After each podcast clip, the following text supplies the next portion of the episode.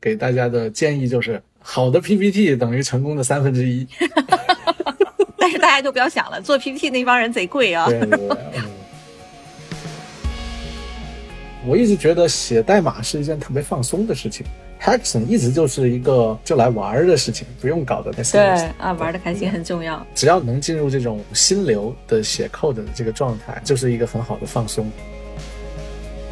呃，其实我觉得 Hackathon 本身它就是一个去实践一个不太成熟的想法，去在有限的时间内给到它一些投入，然后最终去看看它能够得到一个什么样产出的一个东西。非常非常有意思哈，就是我觉得工程师们他们可能有非常好的 idea，但是现有的公司的架构下可能没有办法产生这样一个产品或做这么一个产品的机会，我们把它用一个 Hackathon 形式来来落地啊。因为本身 TiDB 它就是开源的，全世界人民都可以看到它的代码。我特别喜欢跟我们的客户聊天，我发现因为跟我的客户聊天，总是让我学到关于我们产品就我不知道的东西。这个就是做开源有意思的地方。亲爱的听众朋友，大家好，欢迎收听本期的创业内幕，我是主持人 Lily。本期啊，我们是创业内幕历史上哈嘉宾最多也是最有趣的一次哈，全部都是。呃，非常非常优秀的技术牛人，并且呢，他们刚刚都在 TiDB 的大赛中获得了非常非常优秀的名次哈。我非常激动，跟他们聊一个有趣的技术话题。接下来的这个一个多小时呢，也可能是一个内容技术含量超级高的一期哈，请大家千万不要溜号。我们本次播客呢是和 GGV 非常优秀的 Portfolio，也是全球领先的这个数据库公司 PinCap 一起来联合举办的。然后呢，所以呢，我们先请 PinCap 的东旭要做个自我介绍吧。啊，大家好，我是 PinCap 的东旭，然后我是 CTO 跟联合创始人。但其实我觉得我更重要的一个身份，其实应该还是我一直觉得我自己还是一个 engineer。然后包括我其实我现在每天还在看很多很技术的东西，包括呃，如果有时间我都会 都会写点 code 什么的。对，大家好。嗯，好，欢迎欢迎啊！东旭本身现在是在北美，是不是？啊，是的，是的，我在硅谷。嗯，对，所以就是我们几个分布在不同地方哈。然后我现在人在新加坡，然后其他的几位优秀的这个技术大牛全部都是在中国。好，那接下来我们先请这个另外三位啊，我们本届二零二二年 TiDB 大赛的获奖团队的 leader 做个自我介绍吧，要不然就施总先来。呃，Hello，大家好，我是施文轩。然后我在这次 Hackathon 中是呃 Data Dance 这个项目团队的成员。我其实也是啊 PinCap 的员工。然后我在 PinCap 其实主要是做 PinCap 产品 Type Flash 的研发工作。嗯，其实就是什么都做。Full Stack Engineer。对，文轩是。哎，对，这次那个 Hackathon 里，我们文轩你们的项目叫 Data Dance，要不要给大家简单的讲一讲？呃，是这样的，因为我们最开始是看到这个 OSS Insight 这样一个项目嘛。然后我们发现，哎，它其实可视化方面做得非常好，但是就是有一个小小的遗憾，就是它其实只能看到像 GitHub 数据这样的可视化。那我想的是，哎，其实我们平时生活中有非常多的不同类型的数据可以可视化，所以我们就觉得，既然有这个想法，那我们先起个名字叫 Data Dance，至于能不能做出来，那就 Hackathon 做了再说。当然，最后确实也能够做到一个比较好的效果。对这个，这个我们就后面再聊。对，哎，话说这个，您是加入了 PinCap 之后才了解了 TiDB，还是说之前就了解？您是怎么跟这个 Hackathon 结缘的？这个就就和我最开始怎么认识 PinCap 有关系了。呃，那个时候我差不多还是读大学的时候吧。那个时候我还比较喜欢刷知乎。然后东西老板也比较喜欢刷知乎，我经常能在知乎上看到东西发的各种帖子啊。于是那个时候我就发现，哎，好像这个数据库这个东西是一个很有意思的东西。PinCap 就成了我毕业后就非常想来的一家公司，所以我毕业的时候其实也就直接来了 PinCap。然后那个时候其实也是初步的了解了一下，嗯，PinCap 做的一些东西吧，包括像 TiDB 啊、TiKV 啊之类的。其实我那个时候，我加入 PinCap 之前，呃，最感兴趣的还是当时我看到，哎，这个 PinCap 技术站是由 TiDB 和 TiKV 两部分组成的，然后 TiKV 是是用 Rust 语言，然后这个语言其实我之前，这个语言我之前都只是在一些非常 geek 的圈子中听过，然后一直觉得，哎，好像宣称能比 C 加加解决很多它不能解决的问题，听起来好像确实是个不错的语言，但是学习门槛又挺高的。所以，我其实最早来 PinCap 最感兴趣的，倒不是 TiDB，而是哎，我能够怎么去 怎么去学到 Rust 这门语言。但其实我觉得，随着后来，呃，我在 PinCap 的工作越来越深入吧，呃，更多的也能认识到，其实编程语言本身它只是一个工具，呃，甚至技术本身也只是一种手段吧。那最终还是要看，哎，我们怎么能去把这样一个产品能够去更好的提供给用户，能够提供给用户什么样的价值？我觉得这些可能也是决定 决定了我这边像在 Hexon 中。呃，做一些项目的一些理念吧。哇，非常好的分享哈，对，特别有意思。就是从东旭是非常著名的知乎招聘者哈，就是很多，哎，是，你看这就是创业公司真的是没办法，你知道吗？有时候，哎，如果我我真特有钱，那我就哎猎头给我搞。对，当时一穷二白，那肯定只能天天哎呦在知乎上就刷点技术问题什么的，然后坑蒙拐骗就把人家拐骗过来。哎，干干这这。这是这是第一个点，然后第二个点就是，你看用的编程语言，其实我们当时选这个编程语言是很有讲究的，就是我们选的编程语言还是比较，当然基础还是能把东西做出来，这个为基础。但另外一方面，其实那个编程语言同时也是我们招聘的工具。就我我有很多很优秀的 engineer，其实都是因为哦，PinCap 是可能全球最先去用那个编程语言的公司之一，这个理由加入的啊，是挺有意思的。对嗯，品味特别好，人家就看哇，这个公司品味这么好，那肯定是个好公司，大概就是这个意思。对，就感觉非常的酷。对，特别特别好哈。那我们等一会儿再展开问这个文轩和这个 PinCap 以及跟泰迪币更深的故事啊。然后，要不然彭汉你做个自我介绍吧？OK，嗯，大家好，我叫王鹏汉。然后我跟我的队友呢，我们这一次 Hack Hackathon 的组名叫 Maro 魔镜。然后我跟我的队友两个人刚好都是在加州，哎，其实也没在国内啊。我现在就职于呃 App Dynamic，它是思科旗下的一家做 A A P M 方向的公司。然后呢，我自己在这个公司里呢是做日志搜索引擎相关的研发和做一些可观测性方向的一些探索。然后在加入这家公司之前，我大学结束我就加入了一家非常早期的 Startup，叫 Dashbase。然后这家公司也非常荣幸的在二零二零年被思科收购掉了。所以说也算是我大学毕业之后一一直都是在一家公司工作。最早知道泰迪 B，我觉得也非常有趣啊。我记得是我大三的时候，那也应该是二零一七年，我看到了一篇招聘信息，我忘了是在哪里了，可能是知乎，也有可能是 V2EX，他在招实习。V2EX 哦，那在 V2EX 为什么能让我这么印象深刻的原因很简单，他的实习工资是两百五十一天，比当时的市场平均价高了不少。当时我记得，当时我实习时候工资可能就高的公司能给的两百块一天，我觉得就是非常良心的公司啊，大厂或者是有潜力的大厂，他给了两百五十一天，当时给我留下了非常深刻的印象。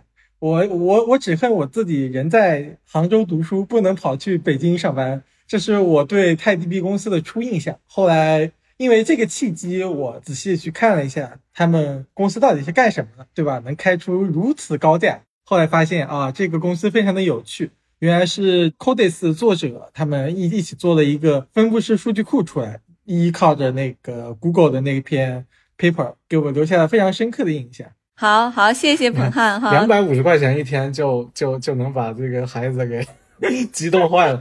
你看这个这个人民币，我还是人民币还不是美金？对，你想，因为我当时第一份实习的 intern 工作，当时一天是七十块钱。我当时觉得，哇塞，简直是我同学中最有钱的人。嗯，然后后来，后来我想，我想把这个这种感觉带给这个所有我们的 intern 实习生里，所以我们当时就把那个 intern 的那个工资往上提了一点。所以，谢谢冯汉。对，对 是一个对开发者充满了爱的公司。是是是。对，好，呃，王康，要不然您自我介绍一下。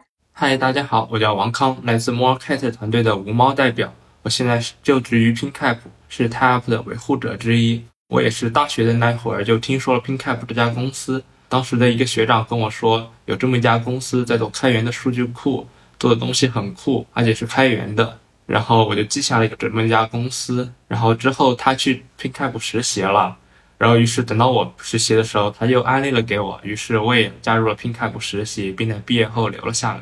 嗯，好好，哎，这真的是我录创业内幕四季以来最长的一个自我介绍，让我们所有的嘉宾终于介绍完了哈。那可能这时候有些听友会一头雾水，他说你说了半天啥叫 TiDB 是不是？然后为什么会有一个 TiDB Hackathon？这个问题要不要我们交给东旭？你给大家介绍一下我们的这个大赛，也介绍一下 TiDB 吧。好。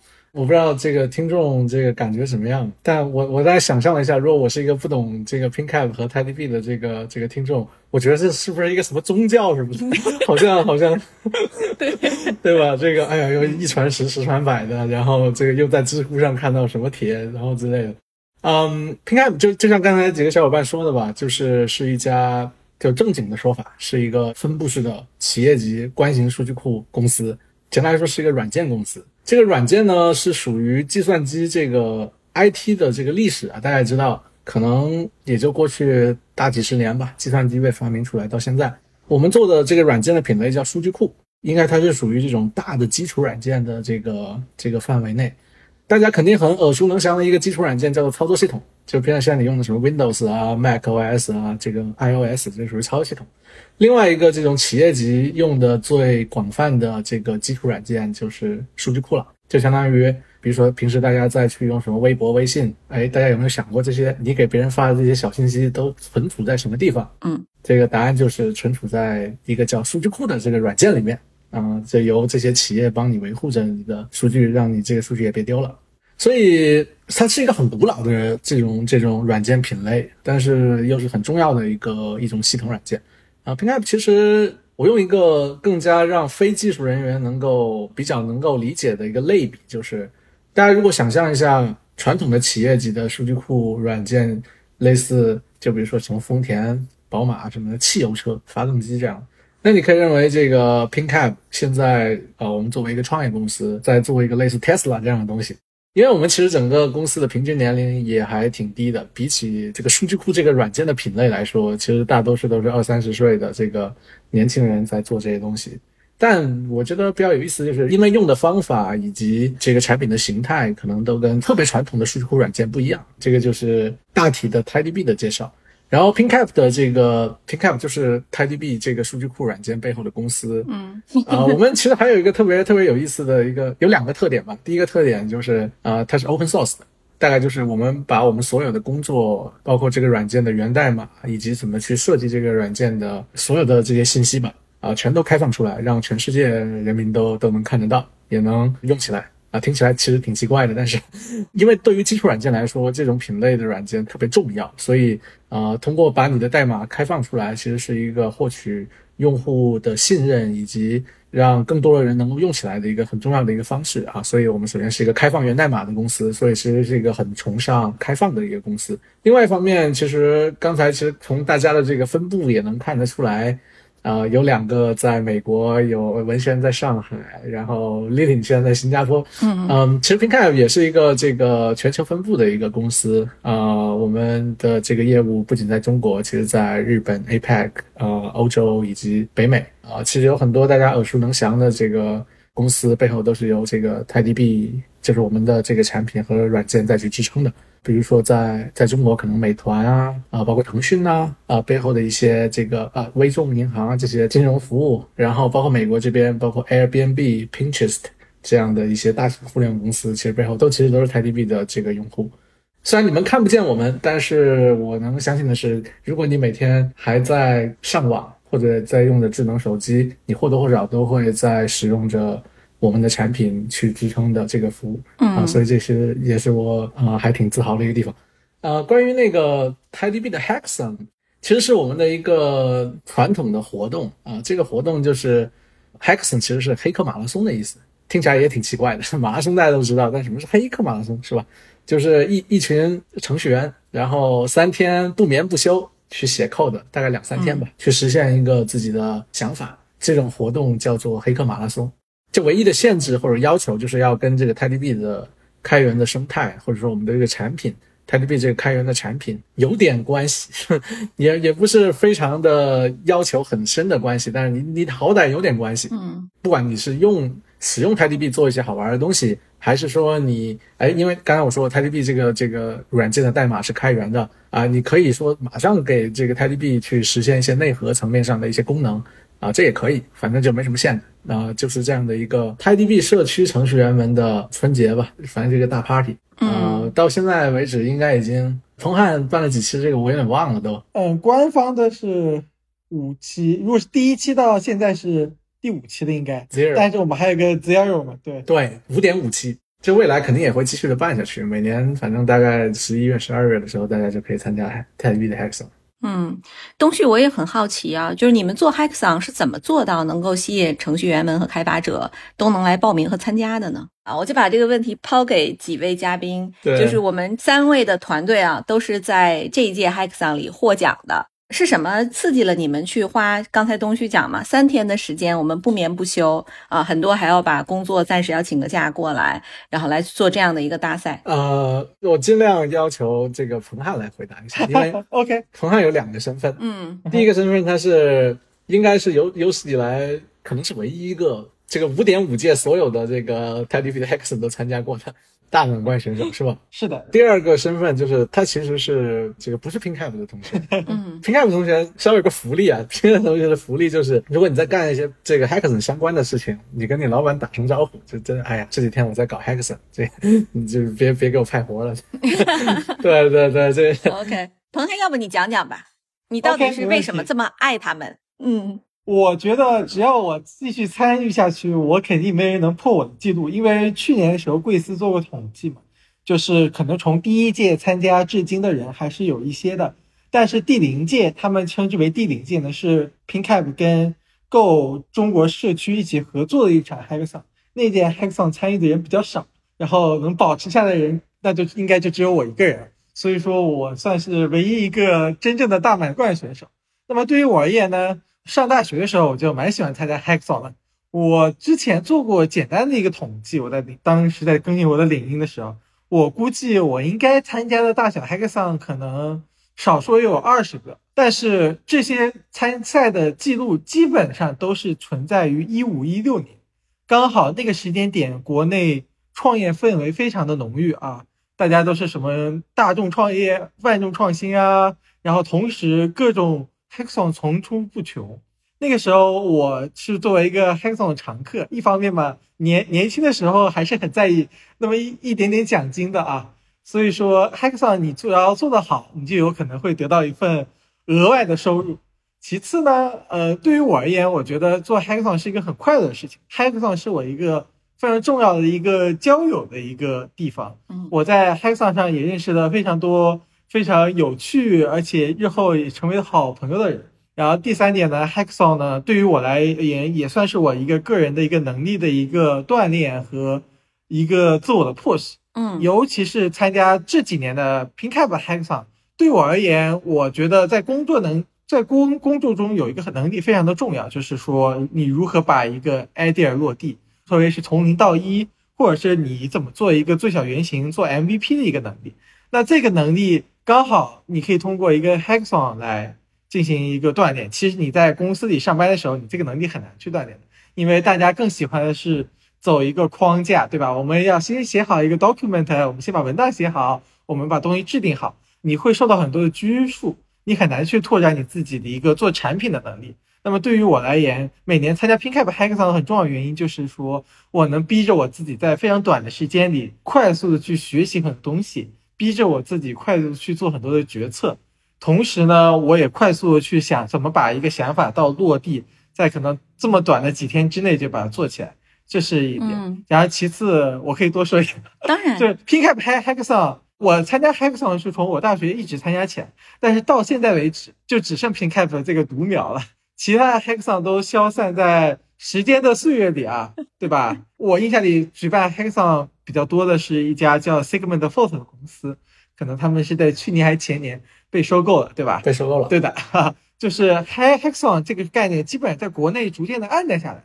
那我觉得这也是一个时代的倒退吧，我觉得算是对，因为我觉得它的存在是非常重要的，对于程序员也好，对于公司也好，这算是一个创新能力的体现啊，也所以说每年参加 PinCap 的 Hackathon，算是对我自己的一个春晚了，就是每年都不会 错过的一个事情。只要不出现特殊的意外，我每年会参加下去，包括以后的时间也会。然后另一方面呢，算是欠人情。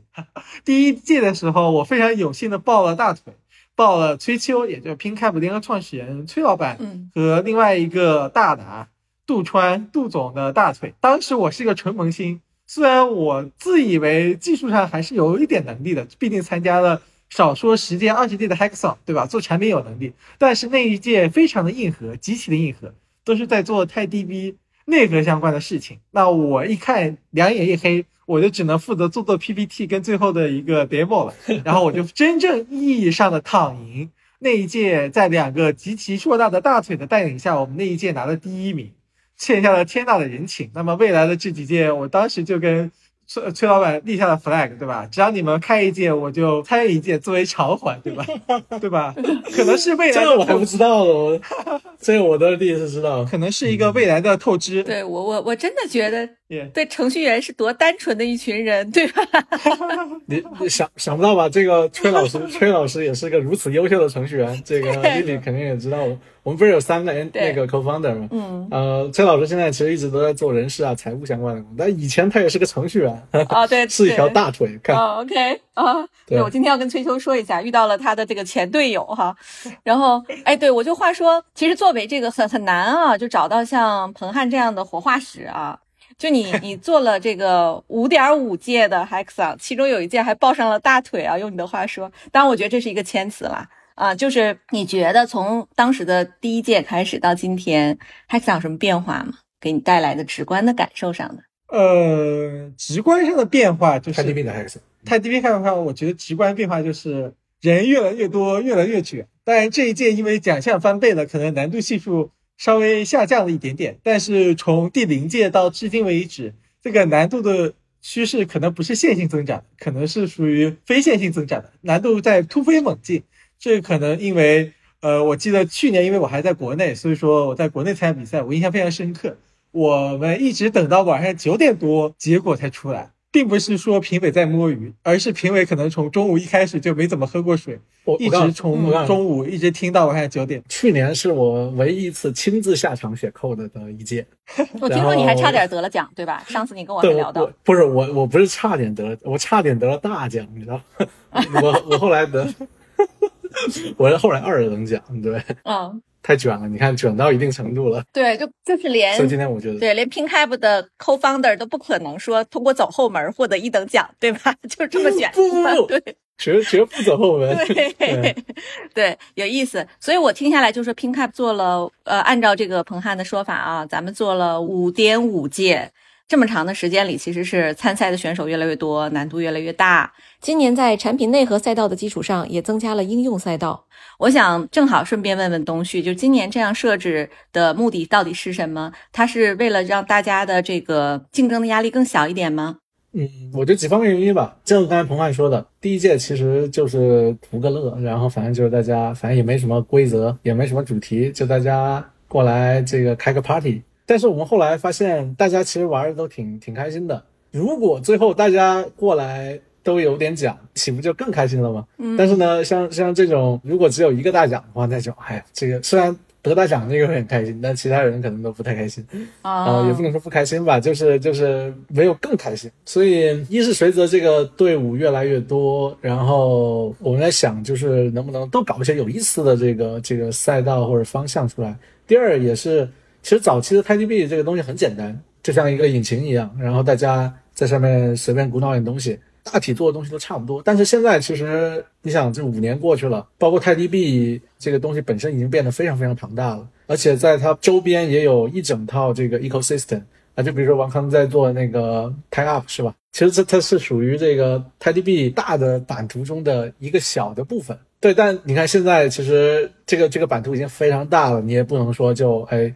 用一条统一的标准去衡量所有的这个项目，所以我觉得肯定要要做更多的细分。嗯呃，当然了，我觉得作为一个这种娱乐活动，呃，最重要的还是大家玩的开心。所以，第一是奖项设置肯定要越来越多，反正我绝对不会越来越少。第二呢，就是我要巧立名目设置更多的奖，甚至有一些这个奖非常好玩。因为前两年这个呃我都在国内当评委，当我不在做选手的那一届之前的其他届啊，我都会有一个个人的奖，这个奖是我自掏腰包，然后然后这个奖就是就是完全我自己乐意的奖，我最喜欢谁我就给谁，然后就差不多这种奖。所以后来这个变成了一个传统，我就开始找我们的各种投资人爸爸或者说亲朋好友，哎，咱这个有钱这个捧个钱场，然后你们的特权就是你们喜欢谁，你们就给谁发奖就行了，玩的开心呗。对，说白了就还是说，因为人多了，队伍多了，对吧？就是我们还是希望让每一个来玩的朋友们都能够有收获再回去，对吧？因为最早这个这个东西是我我也是跟彭汉一样，经常以前打 Hackathon 的这个选手，包括以前我上大学的，可能文轩跟我也有点一样。你是做 ACM 的吗？文轩以前？我高中时候做奥赛啊，对对对，我其实大学里面也是做这种编程比赛，经常去做，所以就很喜欢这种氛围。嗯第二个就是我一直觉得写代码是一件特别放松的事情，所以其实 Hackathon 一直就是一个就来玩儿的事情，不用搞得太 serious。嗯对不，对？对，哎，其实感谢这个东旭刚才的介绍，但其实我本人也是有一个小小的困惑。文轩，就是您看，您做了一个跟应用相关的一个项目啊，但是其实作为 Hackathon 这样一种形式，就它的比赛机制中是设置了时长的，你觉得这个项目会不会它会带来一些未完成的遗憾之处？对，我觉得本身像 Hackathon，因为它时间比较短，甚至泰迪 b Hackathon 可能算时间挺长的了。因为其实早期的挺多 Hackathon 它给的时间限制就更短一些。嗯，但我觉得其实从这个意义上来讲，如果它给的时间比较长，也不一定它的形式就变成了一种 Hackathon。呃，其实我觉得 hackson 本身它就是一个去实践一个不太成熟的想法，去在有限的时间内去给到它一些投入，然后最终去看看它能够得到一个什么样产出的一个东西。像我的话，其实会在 hackson 中去试各种可能平时工作中不太愿意会去尝试的东西，因为因为这些东西它有可能投入比较多的时间，也可能没并没有什么产出，但也有可能会有什么产出。那这种我就非常喜欢留到 Hackathon 这样一个框定的时间范围的活动中去做吧。因为嗯那给到我这几天时间，那我就会想，哎，这几天时间里我怎么能尽快的去把我的这个想法去把它给尽可能多的去多实现出来，而不去考虑，哎，比方说这个项目本身它的这个代码的实现是否优雅，这个架构是不是能比较好的支撑未来的发展等等。那其实我觉得这些反而是一个非常正面的一个促进的因素吧。所以这个时间限制确实会带来产品上一些，哎，可能实现不太完美，但其实它我觉得它带来的收益还是很大的。对，哎，文轩，你你今年这个项目是几等奖啊？啊，我一等奖这个是一等奖。啊，大奖大奖啊对！哎，其实那你看看啊，就是这个特别像很多公司里面，其实都有这种像阿尔法项目组，对吧？就是它大小公司可能都有，就包括我们机构自己也有。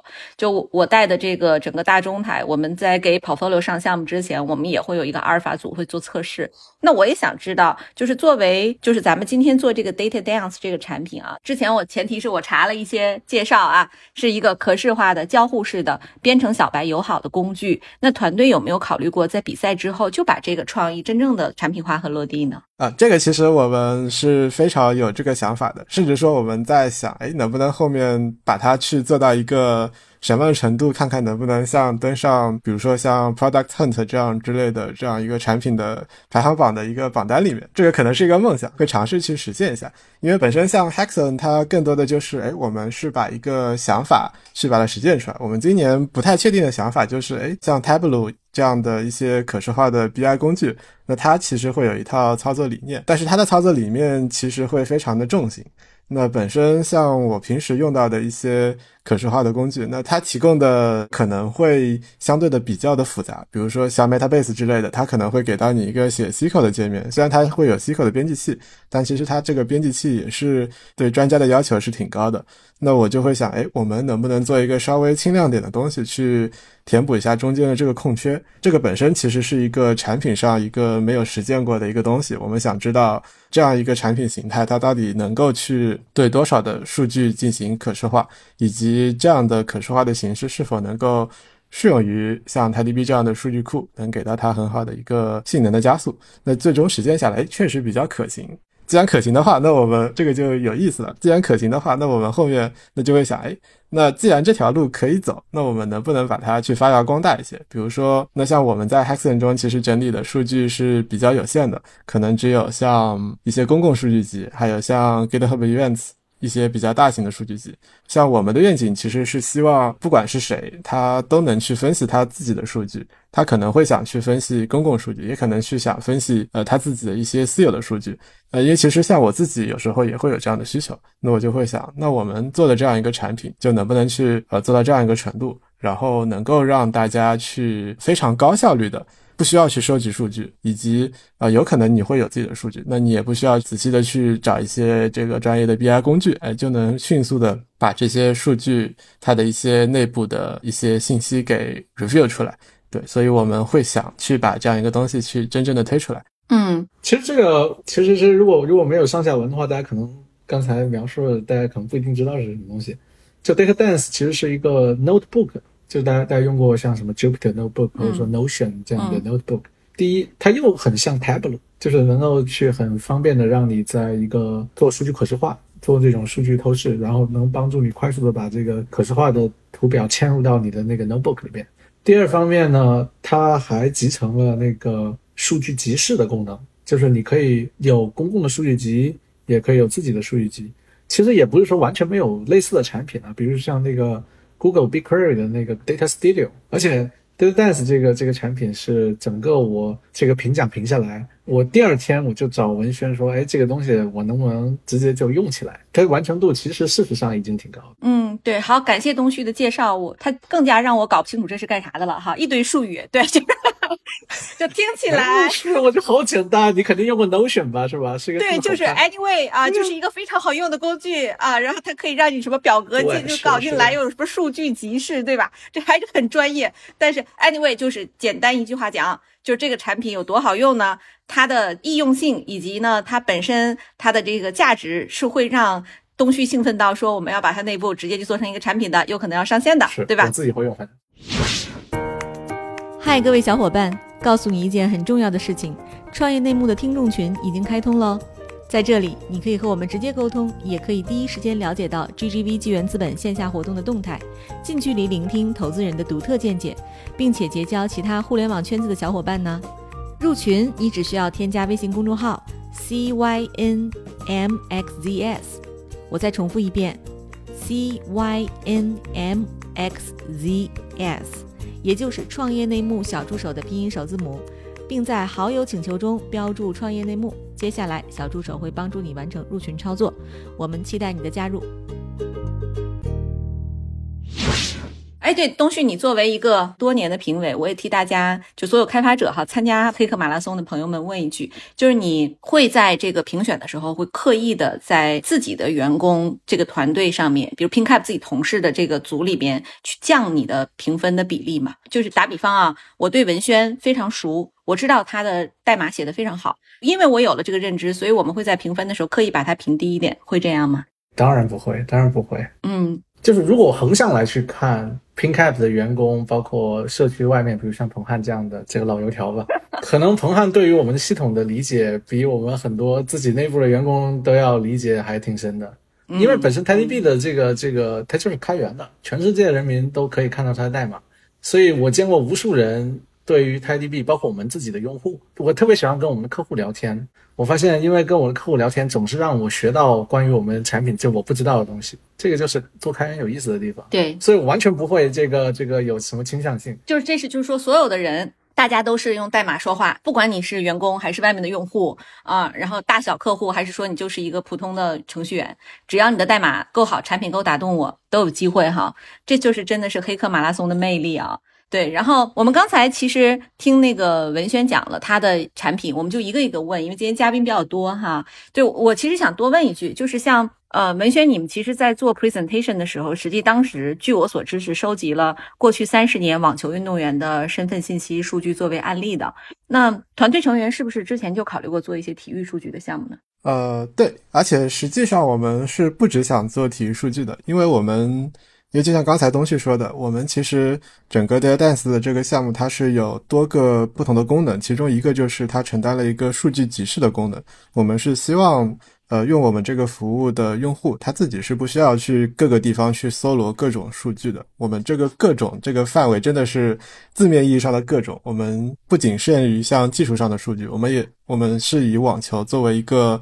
做一个例子吧，像网球是一个这个体育中的这样一个运动项目，那我们有这样一批网球运动员的数据。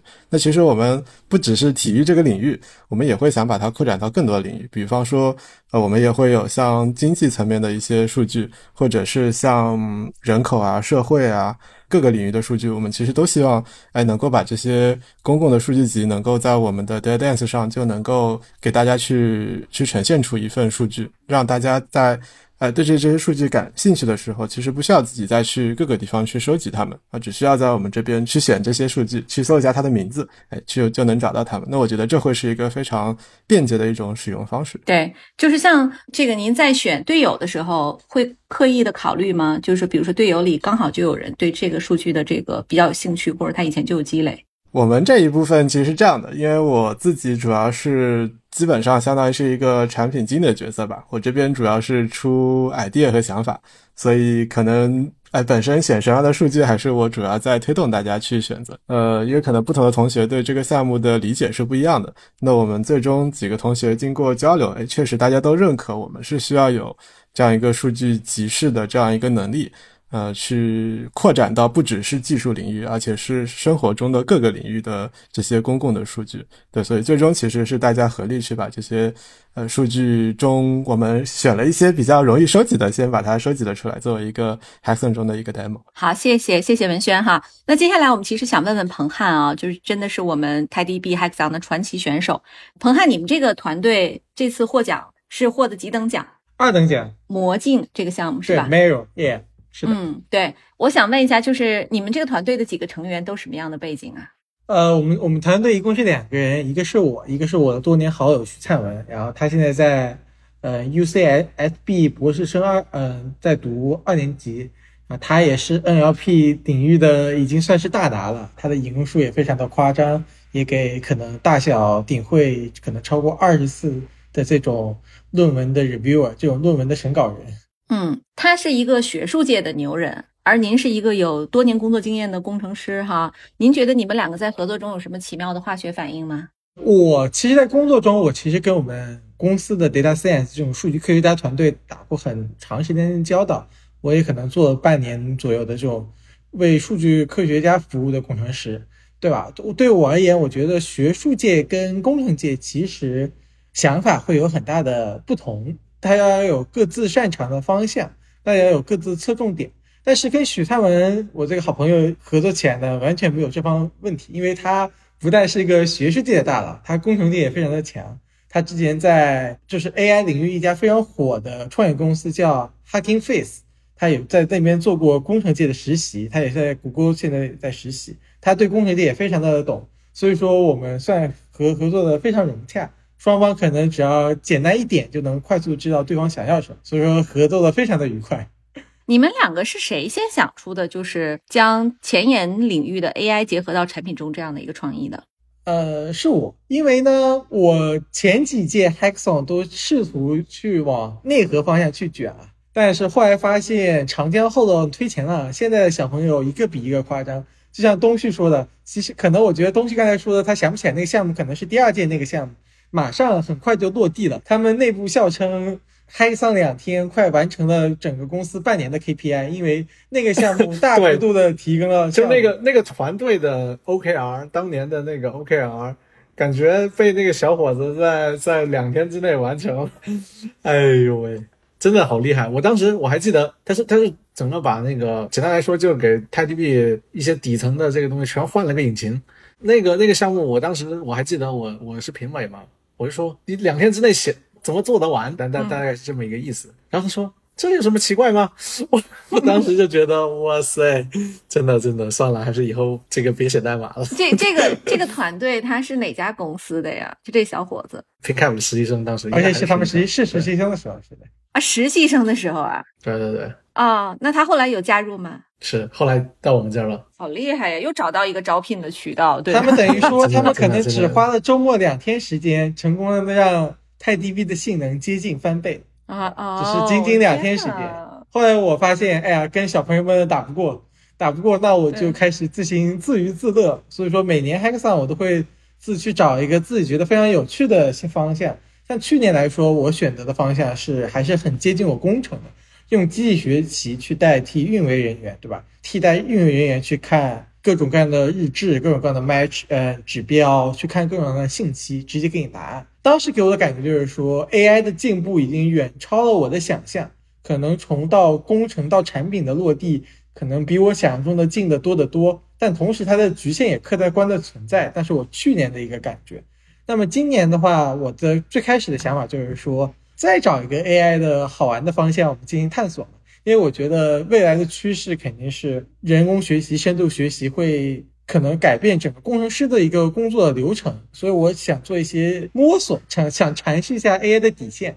然后当时在看最最近最火的东西是什么，然后第一个进入我的选题里的是图片生成，最近可能是大红大紫，可能你只需要输入简短的几个词 AIGC 对 AIGC 这个方向，嗯但后来做了研究完之后，发现方向好是好，但怎么但跟 PinCap 怎么想，我也不能牵扯的把它们连起来。于是乎，我就开始换了第二个话题，换了一个去年的网红 GPT 三做基石，然后进行一个探索。当时在 G GPT 三的那个 demo 界面上就有一个工具叫 Text to SQL，就是说你输入一个问题，输入一个自然语言的问题，它给你生成一个 SQL 出来。哎，看到 SQL 对吧？那总跟数据库沾点边，那我就以做这个作为一个切口，对吧？作为一个起点，开始了我这次 Hackathon 的一些探索。当然，最后的产品已经远远超乎了我刚开始的最初步的想法，对吧？我们最后做到的一个效果是什么呢？呃，今天我还在改我的那个 demo，因为为了后面的那个论文发布啊，就是今天我我们成功的让我们的这个产品能回答一个问题，比如说排名最前三的三个库里投中三分球的场馆是哪里？现在如果你把这个问题输入到 Google 里，Google 是给你不了答案的。你你问库里在哪个球场投进的三分球最多，他你可以翻几页答案能找到，是肯定就是他们自己的主队的球场。但如果你想问他前三的球场，嗯，Google 做不出来，因为它没有一个自己数据集。而我们，你输入这个问题进去，我可以直接告诉你具体是哪三个球场。这就是我们做的一个产品，叫做 merrow。它通过 AI，它可以把你输入的话变成一个 SQL，就是变成一个变成一个数据库能看懂的一个查询，然后查询到的结果，我根据这个结果，我再通过 AI 再进行下一步迭代，生成一个能给更广泛的人看的一个答案，对吧？如果你你给一个枯燥的一个 CSV，就是给一个枯燥的一个原始数据给大家的话，大家还是不能理解。但是我相较于原有的现有的这些呃研究，我们更往后走了一步，对吧？我们所谓的端到端，你给我一个问题，我给你个答案，这一切基于你自己的私有数据库。我们刚开始在我们这个演讲上，我们说的是说，我发现在美国这边的小朋友跟我们这代人的用 Google 方法完全不一样的。是传统的搜索引擎怎么工作的？我们会打关键词去找到我们想要的答案，但是现在的一代人呢，用法完全不同。他们会输入一句完整的话进去，完整的问题进去，Google 会给你答案。比如说，我非常惊奇的看小朋友们做作业啊，他就问去年美国的 M2 是多少，Google 可以直接给你个答案。去年美国的 M2 具体是怎么总值，它直接给你个答案给你了。这个是可能对于未来人的一个可能的一个使用方法。但是 Google 永远不能回答几个问题，比如说 Google，我上个月我的信用卡花了多少钱？Google，我的车上个月耗了多少油？我觉得它应该在我的想象里是得不到这个的。问什么呢？最核心问题是这些信息我不会把它放在一个公开的数据库里去，Google 是得不到这个信息的，不是它不能，是它拿不到。所以说我们等于说做了一个人人都有的一个 Google。你当你有了自己的一个数据集之后，你只要去问问题就好了。我可能给你一句话，我也可能给你一个图表，我把答案给你，而不是说我我跟现有的这些工具或现有的学术界的研究一样，我我给你一个查询语句，或者说我给你一个查询后的一个原始数据给你，我是给你一个直接给你一个答案。嗯，哎，这个太酷了！就好像今天我如果有了这个产品，有了魔镜，我就会直接问我说：“Miro，我这今年养娃花了多少钱？”然后他告诉我的数据之后，就再也不想生娃了，对吧？是的 就是直接劝退。这这个这个还需要你已经有娃的这个数据，然后我们对再其实这个产品就是说，你还是要求说你要把这个数据喂给这个某一个数据库的，对吧？它是个隐私计算吗？还是一个？不是是这样子的这样，东西说，来来，王光汉，你来解释，你来解释。我在演讲的时候会说，我肤浅的工作经历告诉我，大数据可能会分成三步，就像你把大象放到冰箱里一样。第一步就是你要把各种各样稀奇古怪的数据通过 ETL 的形式存到一个数据库里去，对吧？从各种各样的这种 data source，从各样的数据来源综合到一个地方去。第二步就是你要把数据存起来。你可能如果数据量大，就是说什么数据湖、数据仓库，对吧？如果是呃小点的，就是像泰 DB 这种的 database。对，第三步就是说怎么把数据利用起来，各种各样的 BI 工具，什么 Tableau，比如说 Metabase，各种各样的 BI 工具，刚好对应的三种不同样的人，就是前面的就是一个数据工程师，中间的是像东旭这种 infra 给数据开发仓库的人，最后呢是 DA，就是数据分析师。那我们这一步呢，非常专注在最后一步。我们的目标就是说，能干掉 DA 的工作，对吧？以后没有的数据分析师了，或者人人都是数据分析师，对吧？因为你让人人都去分析数据，你让人人都去写 SQL 是一个很难的事情。就算强如东旭，他是在那个 Hack Hackathon idea 分享会上也说了，他竟然会去 OSS Inside 上去看一些非常巧妙的 SQL。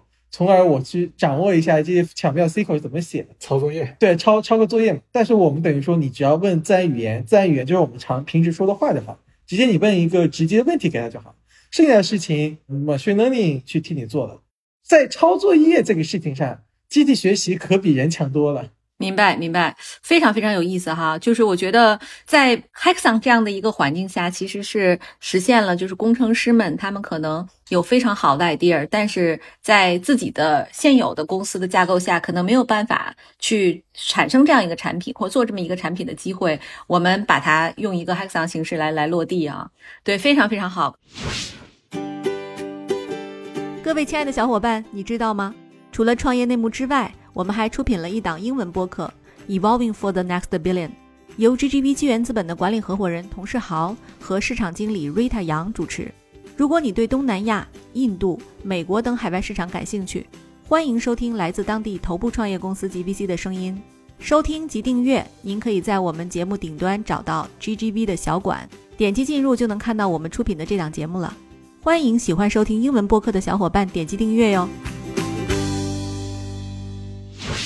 我们其实最后呢，再问问王康啊，这个王康这个项目呢是 More Cat 啊，据说是一个这个咱们是一个非常非常硬核的项目。就是我也想问问你，就是其实，在 TiDB 众多内核产品和周边工具中，哈，你们为什么选择以 TiApp 组件入手来进行设计呢？是因为你本身比较熟吗？嗯，对，这其实和我们参加 Hackathon 的团队构成有关。关于我们团队，基本上就是 TAP 的 PM 带着他的三个开发去蹭周边、蹭吃的的故事。嗯，我们的 Hackathon 的内容是把 TiUp 变成一个更通用的包管理工具，主要是含两个部分。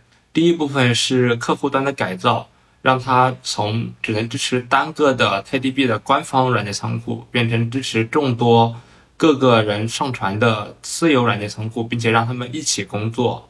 然后另一部分就是我们搭建一个社区的软件仓库，来更方便的让大家往里面上传包软件包。然后其中这第一部分是我们一直心心念念、特别想做的一个功能，但是由于种种原因吧，一直没有去做。然后于是 PM 就对我们说：“你们就去试一试嘛。”然后就是哪怕拿个周边也好，然后我们就去试了一试。周边是啥？我想知道。我觉得最好的是一个那个有一个非常精美的保温杯，嗯，然后黑松那几间提供的伙食都非常的不错。哦，PinCap 的周边一直超级好，你们你们拿奖了吗？王康，你们那拿奖了吗？嗯，对，我们拿了等哦等。，yes yes，所以也是有奖金的，对不对？嗯，对，哦，还有奖品，还有周边，对，要感谢这个 PM。这一期，哎，东旭要不要？就是我们提前把福利先要出来啊！就是这期节目下面，如果大家积极的转发评论啊，我们要不要让东旭给那个赞助十套周边，好不好？那当然可以了，随便随便。对，因为我本人今天大家看不到哈，因为这个我在酒店，我就不给大家秀了。我穿的就是 TiDB 的那个 Hackathon 的那个 T 恤衫啊、这个质量超级好。我都没有。另计件。嗯，可以可以可以可以。哎，那刚才讲到，其实王康还是非常谦虚的啊，就是他呃说了这个 TypeUp 的这个一些优势，用这个组件，然后呢，PM 建议你们去做。那其实你在答辩的时候可不是这么表达的，其实，在答辩的时候你是非常野心勃勃。你当时说过一句话，你说希望 up 成为一统江湖的工具啊。对，我想让你这个请简单跟大家介绍一下，就是你觉得一个优秀的包管理器应该具备哪些功能？你为什么觉得 up 可以？做一统江湖的工具。嗯，我先说一下，我觉得一统江湖和优秀其实是两个不同的目标。就比如你要想做一个一统江湖的聊天软件，你根本不需要把它做得好用，对吧？嗯。对于包管理器的一统江湖，它的好不好用其实不重要，它最重要的是里面有足够的多的包，足够新的包，用户才会去使用。因为用户最终是为了软件仓库里的软件才会去这个软件管理工具的。然后你说的为什么答辩的时候不是这么说？其实我先从我个人的想法来说吧。其实我在知道有 t a p 这个东西，在加入 PinCap 之前，就非常非常想要这样的一个东西，一个更加通用、不需要系统很高的 root 权限，然后可以自由的管理位置的包管理工具，就有点类似于 Windows 下的一些绿色软件管理器。但是我一直去网上搜索都没有找到有类似的工具。我我采访你一下，哎，你知道 Tie Up 是一开始我做的吗？嗯，我知道。啊，行行行，继续继续，没没没没，继续吧继续吧。是不是 plan bug 的时候看到作者是爱德华？OK，不是我一会儿我要，因为我要补充，因为这个里边其实包含了一些设计理念在里面，有一些 philosophy 在。继续吧继续吧，我正好也看一看我们的这个员工内部培训的这个。把这个产品理念有没有能说清楚？好，继续，王康不要有压力。然后我加入 PinCap，然后开始了解 t a p 的时候，我发现它非常非常接近我一直寻找的那个包管理工具，但是它由于种种原因吧，还是限制于管理 TDB 生态的工具，比如它只能配置单个就是软件仓库，如果你想要在多个之间切换的话，就非常麻烦。然后我就一直一直想要把这个支持多软件仓库的功能给做出来，但是嘛，就是比如我我从加入 PinCap 到参加 Hackathon 嘛，也就一年多几个月的时间，在前半年里，我一直想着，哎呀，我还不熟悉 t a p 的代码，我不敢动手改，万一改出问题了怎么办？然后在后半年，我就一直想着，哎呀，这个功能会不会有很多的兼容性变化？然后是不是要拉着开发小伙伴们一起很深刻的讨论？才能够去动手把它做得很好呀。嗯，然后同时这件事嘛，就对于 TiDB 来说，其实并不那么紧急，所以这件事就一直想着以后再讨论啊，以后再讨论啊，就直到 Hackathon 吧。我们想着就反正 Hackathon 嘛，不管兼容性了，就是先能用，然后适当的保持一点兼容性就行。然后 PM 拉着我们，因为一开始只是想着冲着周边去的嘛，就做出来就是了。然后再是后来想着。因为只是这样子，它其实就多少不适合拆空的主题了嘛，它就很像只是一个软件的改善，它并不是一个 h a c k s o n 的 idea 一个主题。于是我就把我就是一直心心念念的成为通用包管理器的另一半也给就跟大家一讨论，就把这个也加入到了我们要做的内容里，就是我们也给社区实现一个相当于服务端用来上传包的地方。这样我自己就是我私人的需求，让 t a f 能够管理多个软件仓库，并且在软件仓库里可以上传我自己想要的任何软件包，就实现了。然后它 demo 起来就是也出乎意料的，就效果非常非常好。哦，太太好了！来，东旭，我采访一下。对，作为 founder，你有什么这个产品的创业创立者有什么想讲？呃，我我先我我先问几个问题啊。第一，这个王康，你平时用 Linux 吗？嗯，用。你用 Arch Linux 吗？嗯，我用 Debian，我不用嗯 Arch 的。其实一个重要原因是，我觉得 Arch 的包管理器的命令行参数，呃，我总是记不住。没问题，没问题啊，因为因为其实今天我我相信这这一期也会有很多程序员朋友会来听啊，我就稍微就问点技术的问题了。当刚才你提那个东西的时候，让我想起了 AUX。大家知道这个这个 Linux 有著名的发行版叫 Arch，里边它有一个很新的，就是社区用户自己的类似 App Store 或者说这个应用分发的，在官方官方之外的叫 AUX。当时其实呃回到 Tie Up 这个项目，大家可以认为 Tie Up 就是整个 TiDB 这个数据库软件的 Portal，就是它是一个 App Store。首先，当时为什么我要做这个东西？就是呃，在开 App 之前，我们其实是维护了一大堆这个很复杂的这些，就安装起来特别费劲这个东西。因为本身我们这个数据库是一个分布式的系统，然后它涉及到好多好多组件，你可能还得有好多台机器，还得配置各种各样的东西，就用起来当然很爽，但是你再去把它组装起来，这个过程真的非常非常痛苦。这时候就很自然。因为我我其实是常年的这个 Linux 的用户，然后呢，Linux 跟当年以前 Windows 啊有一个特别大的不一样，就是 Linux 从很早很早以前就有类似这种应用分发或者说这个 idea，而且这个已经是在 Linux 安装软件的一个必备的一个东西，大家这个用户体验超级好。还有另外一个做 Tie Up，还有另外一个受影响的项目，呃，是是刚才文轩因为 Rust 来的，Rust 大家肯定知道 Rust 有一个特别好用的这个安装工具叫做 Rust Up。然后那个那个工具就为什么现在现在王康你知道为什么叫 Tie Up 了吗？Tie Up 的名字其实是因为这个 Rust Up，但是我懒得起另外一个名字了，就直接把那个 Rust 换成了 Ti，就就就 Tie Up。所以就 Rust Up 也是一个一个这个这个 Rust 程序员很喜欢用的一个应用分发的工具。嗯，当时这个产品就是用来一是简化 TiDB 本身这个软件的部署，第二个。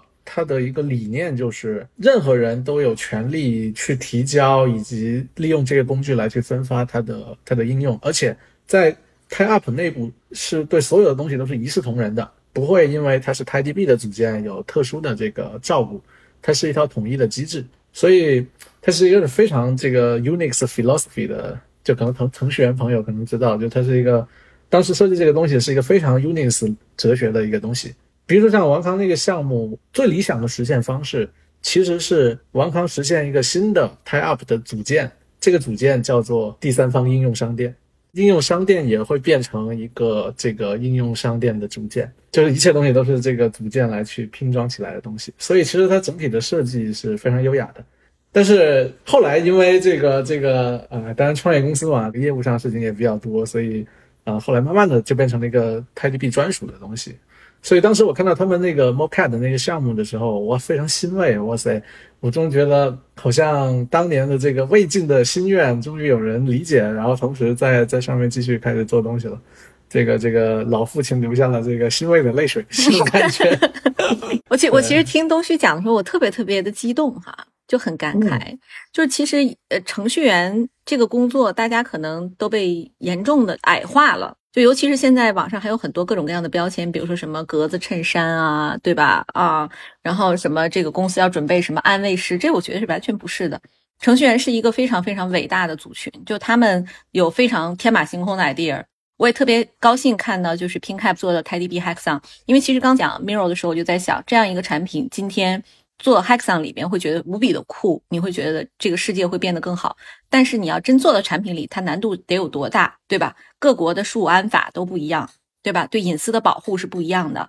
所以这个在这样一个天马行空的世界里，大家可以尽情的把你的想法这个做成一个让每一个人都觉得很酷的 idea，然后每个人都觉得它是一个很酷的工具，这是一件非常非常美好的事儿。再往下哈，那个说到今年的这个 Hackathon 的情况，肯定很多朋友都比较。听到这里就肯定想说，那明年是不是我也能参加？对，要不然东旭，你给大家讲讲，就今年大概有多少个团队，然后这个比赛的激烈程度，然后怎么报名，这些细节你有吗？我大概有，反正初赛报名了，好像有就差不多一百个项目吧，最后进决赛的大几十个，反正我的那个赛道就应用的赛道大概是差不多快三十个，二十多个，总体进决赛的大概有六十二个。但我觉得是这样的，就是。第一阶段你还不用写代码，你只要把你的这个想法给 propose 出来，就是写一个你想做啥，然后的一个文档，就相当于参与了，也没有太多的门槛。而且第二呢，就算你的想法特别好，然后这个你你发现你没有什么小伙伴或者身边没有人跟你一起来去组队，对，就缺一个程序员了。那这时候 ThinkUp 的这个主办方这边也会给你去牵线搭桥什么的，看看。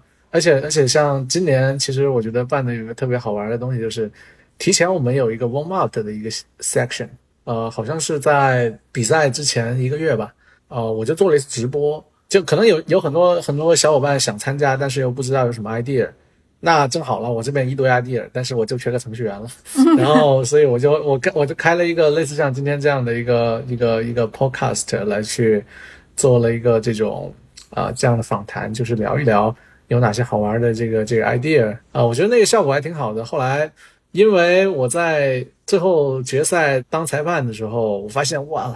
好多的那个 idea 都是当时我在那个 brainstorming 的那个那个直播上聊过的 idea，还是那句话嘛，结果不重要，呃这个大家玩玩的开开心，是对对玩的开心很重要。只要能写 code，就是能进入这种心流的写 code 的这个状态啊，就是一个很好的放松。嗯，好，那个特别感谢东旭的分享啊，就说如果大家明年想参加的话，请一定要关注 PingCap 的各种各样的渠道啊，官方网站啊、公众号啊，还有 GGV 每年也会在这个大赛开始的时候帮大家去做宣传啊，所以也欢迎各位小伙伴积极的报名啊，希望明年看到更酷的 idea。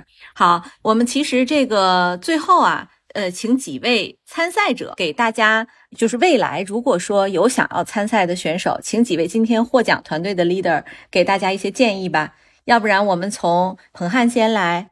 OK，呃，我记得我还是很萌新的时候，我听过一个大佬说的一句话，就是说怎么去定义这个 Hackathon 的项目的好坏，或者是怎么定义这个事情。因为虽然大家都是欢乐一堂来参加比赛，但总要评一个高低出来嘛。那怎么去评价它呢？那就是要从两方面：一呢是真实的需求，二是用非常酷的方式解决的问题。两者把它合二为一，它就是一个好的项目。这句话对我来说可能是受益半生了，已经算是。我所以说我自己做项目的时候都会从两这两个方向去考虑问题的，这是一个非常常见、非常正常的一个需求。但是你解决这个问题的时候，方法一定是要酷的。所以说可能为后来的参加 Hack Hackathon 的人呢，能起到一些帮助吧。这句话也。嗯，好，那接下来另外两位嘉宾，要文轩你先来。对我这边可能接着彭汉的想法再补充一下，其实因为我也是参加过比较多的 Hackathon，然后也拿过几次奖吧，然后呃，我对这一点感受也是挺深的。然后不过这一次的 Hackathon 其实带给我更多的感受，就不只是技术层面，我们可以用一种比较这个创意的方式去解决，它其实更带给我的是产品方面的一些思考吧，就是。这次像我们自己的 hackson 的项目和和我之前几次参加 hackson 的项目非常不一样，因为这次我们做的是这个应用组，之前其实更多的是对 TiDB 本身的呃产品的内核去再做一些修改，所以我们这次面临的挑战和之前的 Hackathon 面临挑战完全不一样。我们这次其实更多的是面临本身我们这个产品的 idea 它到底是否经得起考验，这个大家用起来是不是真的就像我们所想象的那样，可以这样一套东西可以 work 起来。而我们之前其实更多的可能是，哎，我们已经想好了一个东西，但这个东西可能就差我们需要攻破一些技术难题了。那我们能不能在这个 Hackathon 的机会上去，借着 Hackathon 这个时间去实践一些非常有风险，但是可能又非常有效果的一些技术的思路吧？所以像我们这次可能更多是产品上的，哎，不过其实最终效果也是挺好的，就是哎，不管你是产品上的还是技术上的，那只要是有这样一个创意吧，就是觉得诶，它是一个能够以非常短的时间、快速的一个 shortcut，能够去验证一个东西。这个东西可能是你的产品想法，也可能是技术想法也好，都是比较可行的。而且我们这一次在产品上。当我们验证它可行之后，其实我们自己也对这个东西非常的激动吧。这个我觉得其实就是一个非常好的状态，就是本身做出一个东西来，那你自己得你自己就得非常高兴，非常的想去用这个东西，觉得哎，我们大家确实做出了一个非常牛逼的东西。首先你自己就得沉浸进去。特别特别好的建议哈，就是说第一个是给大家的这个一个非常清晰的信号，就是我们这个大赛啊，其实是非常 open 的。只要你有好的 idea，都可以交上来，我们一起来讨论，然后还可以帮你组队。第二呢，就是其实大家一定要享受沉浸进来的这个乐趣哈，然后用东旭的话说，要玩的开心啊。好，一会儿一会儿我给大家搞点搞点实诚的建议。啊，我觉得你们你 你们你们都不太实诚呀，你们。王康王康，你先你先对我的 我的建议就是不要太担心结果。当你有了一个好的 idea 或者有一个想整活的想法的时候。就放心大胆来参加，哪怕是为了周边来参加就可以了。然后当开始写代码、开始进入状态之后，就会水到渠成吧，就会至少能够完成自己想要做的东西。嗯，这个这个一个一个说的这个这个高大上。来，我给大家这个未来的 Hackathon 参赛选手，尤其是程序员，提提点真的接地气的东西。第一，有一个好的前端程序员就是成功的一半，因为其实是这样的，文轩是一个，就是刚他虽然这个说了哇，这这这些高大上的东西，但事实上从程序员的角度，文轩是一个很全能的程序员。每一次他做的，他经常拿奖。每你你有没拿过奖吗？过去参加 Hackathon，台 DB 的，好像确实都拿过奖了。对，是吧？为什么他能拿拿最后奖呢？我印象最深刻的就是他们的那个产品的前端都做的巨好看无比，这是第一点。好的前端等于成功了一半啊！包括我自己去年参加那次比赛，我们那个队的产品的设计，就 UI 设计都是我自己做的，然后我还花了两千块钱去找一个设计师帮我画了一个 logo。但是我说好的 logo 是成功的一半，这个大家这个知道了吧？前端很重要。第二个这个给大家的建议就是，好的 PPT 等于成功的三分之一。对，最后讲 PPT 的时候一定要重视重视 PPT。可能你有可能十分的产品，最后这个 storytelling 的部分最后讲成一分，那真的很可惜。对，这两点比较实诚。这 太 practical 了，对这个大幅的这个提升了明年卷的这个能力哈，就大家一定要照着这方向卷，对吧？然后然后如果有资源，最好认识俩成，就现在开始就攒这个设计师资源，到时候可以免费给你这个友情给你搞一个，对吧？然后我还认识很多做。这个 PPT 的，但是大家就不要想了，做 PPT 那帮人贼贵啊。就是 就是。好，对，然后呃，今天呢，其实非常非常愉快的一个聊天啊。这个我自己本人其实是特别特别喜欢技术的。嗯，就是这个，我们技术项的投资，基本上每一个我都认真的看了他们的这个产品和技术啊。其实我真的是相信，就是科技是向善的，科技让我们的生活变得更美好。而我们 GGV 做的事儿就是助力科技哈，助力这个人类的这个美好的福祉。这个最后就是我们节目常规啊，有一个问题，我其实想请几位嘉宾用一句话，就是给我们的听友们推荐，呃，对您几位影响最大的一本书或者一部剧吧，一档播客都可以。我们要不然那个让王康先来。嗯，好的，我推荐一本书吧，《经济学原理微观分册》。对，抱歉，哎，我还真见过有买这种书的人看但 我真的是把它当做科普读物来看的。看咱们的程序员这个素质太高了。它虽然看上去是一本教材，但是它写的非常通俗易懂吧。他解释了一些生活中的很多的一些事情吧，感觉让我受益匪浅。对，好可爱，好感谢王康的分享啊！这本书我我都不知道哪里能买得到，就是也许大家我也没记住这个书名儿，然后各位可以再反复多听两遍啊。然后我也放在我们的 show notes 里，大家可以按图索骥的去找，至少呢，对我们泰迪币获奖的王康是有帮助的啊。好，那下一个文轩，我就推荐我最近比较喜欢的书吧，《任天堂哲学》。因为任天堂它是一个做游戏的公司嘛，这个大家可能或多或少会知道这个 Switch 或者马里奥啊这些游戏作品。那可能大家会觉得这本书非常的这个这个不正经，对吧？它是讲这个游戏公司是怎么发家的。然后我觉得其实这里面它还讲述了非常多。呃，我比较喜欢的故事，比如说像像宫本茂，他是怎么样去设计这个游戏，去判定，哎，我做出的这个游戏到底怎么样能够让更多的玩家去喜爱它，以及本身像任天堂这样一家公司，它。做游戏到底是想怎么样去能够把这个快乐去带给更多人？其实像他们做游戏的时候，这个一心的想把这个游戏去去能够让大家去非常的喜爱它。那其实我们自己做产品的时候，其实很多的时候也都是有非常类似的想法，因为游戏本身也是一种产品嘛。当大家去想怎么把快乐带给更多人的时候，那那我们自己做技术产品的时候，其实也是一种非常类似的状态。所以我觉得。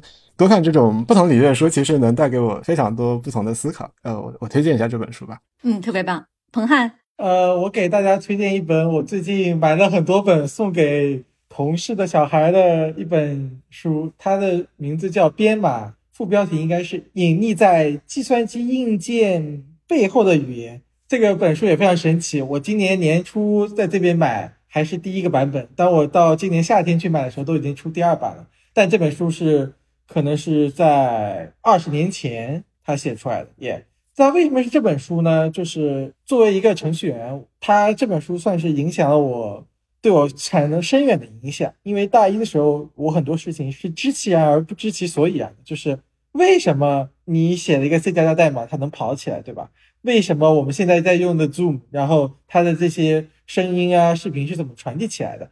我们的教科书很少会直接去跟你讲这个道理，而这本书呢，它的作者是一个非常非常资深的大牛，他在微软拿到了顶尖的成就奖，他是为微软去写非常资深的使用说明的人，同时他为初学者们写的这一本极其精简的入门刊物，算是一个科普文章。他可能你幼年时候跟你跟你邻居小伙伴通过打打手电来传播那种摩斯电码开始。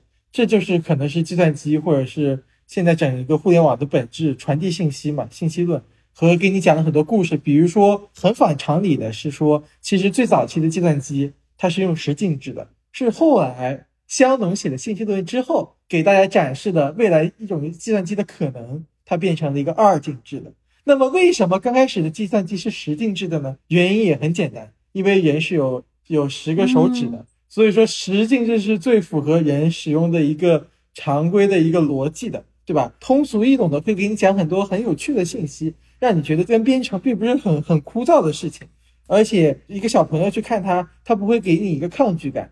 而最后呢，它引入到一个概念，就是说，其实我们人很容易陷入到一个惯性思维里的，对吧？你只有你跳出这个思维的一个模式。你才能去发生一些巨大的改变。嗯，哎呦，特别特别好，这本书非常强力的我我都想看，这听着就很酷。对于我来说，一本好的书是你你给一个可能一年级、二年级的小朋友看，他能得到一种体验；你给初中生、高中生看，他能得一种体验。但这本书现在给我来看，我又能得到一个新的体验。这本书真的是年龄到了不同的岁数，你在和阅历到了不同的程度再去回看这本书，真的是。给人的感觉会又有一种新的感觉，也哦，特别赞，特别赞。东旭，你最近有什么想推荐给我们的书吗？在任何公共场合，我我推荐 number one 的书都是《禅与摩托车维修艺术》。OK，这这我我真的好喜欢这本书，甚至我作为礼物送给好多同事什么。嗯，跟彭汉说的那个点一样，我《禅与摩托车维修艺术》不太长，但是呢，翻来看不同时间，你也会觉得年轻的时候，包括到现在的时候，读起来感受是不一样的啊。这是第一本。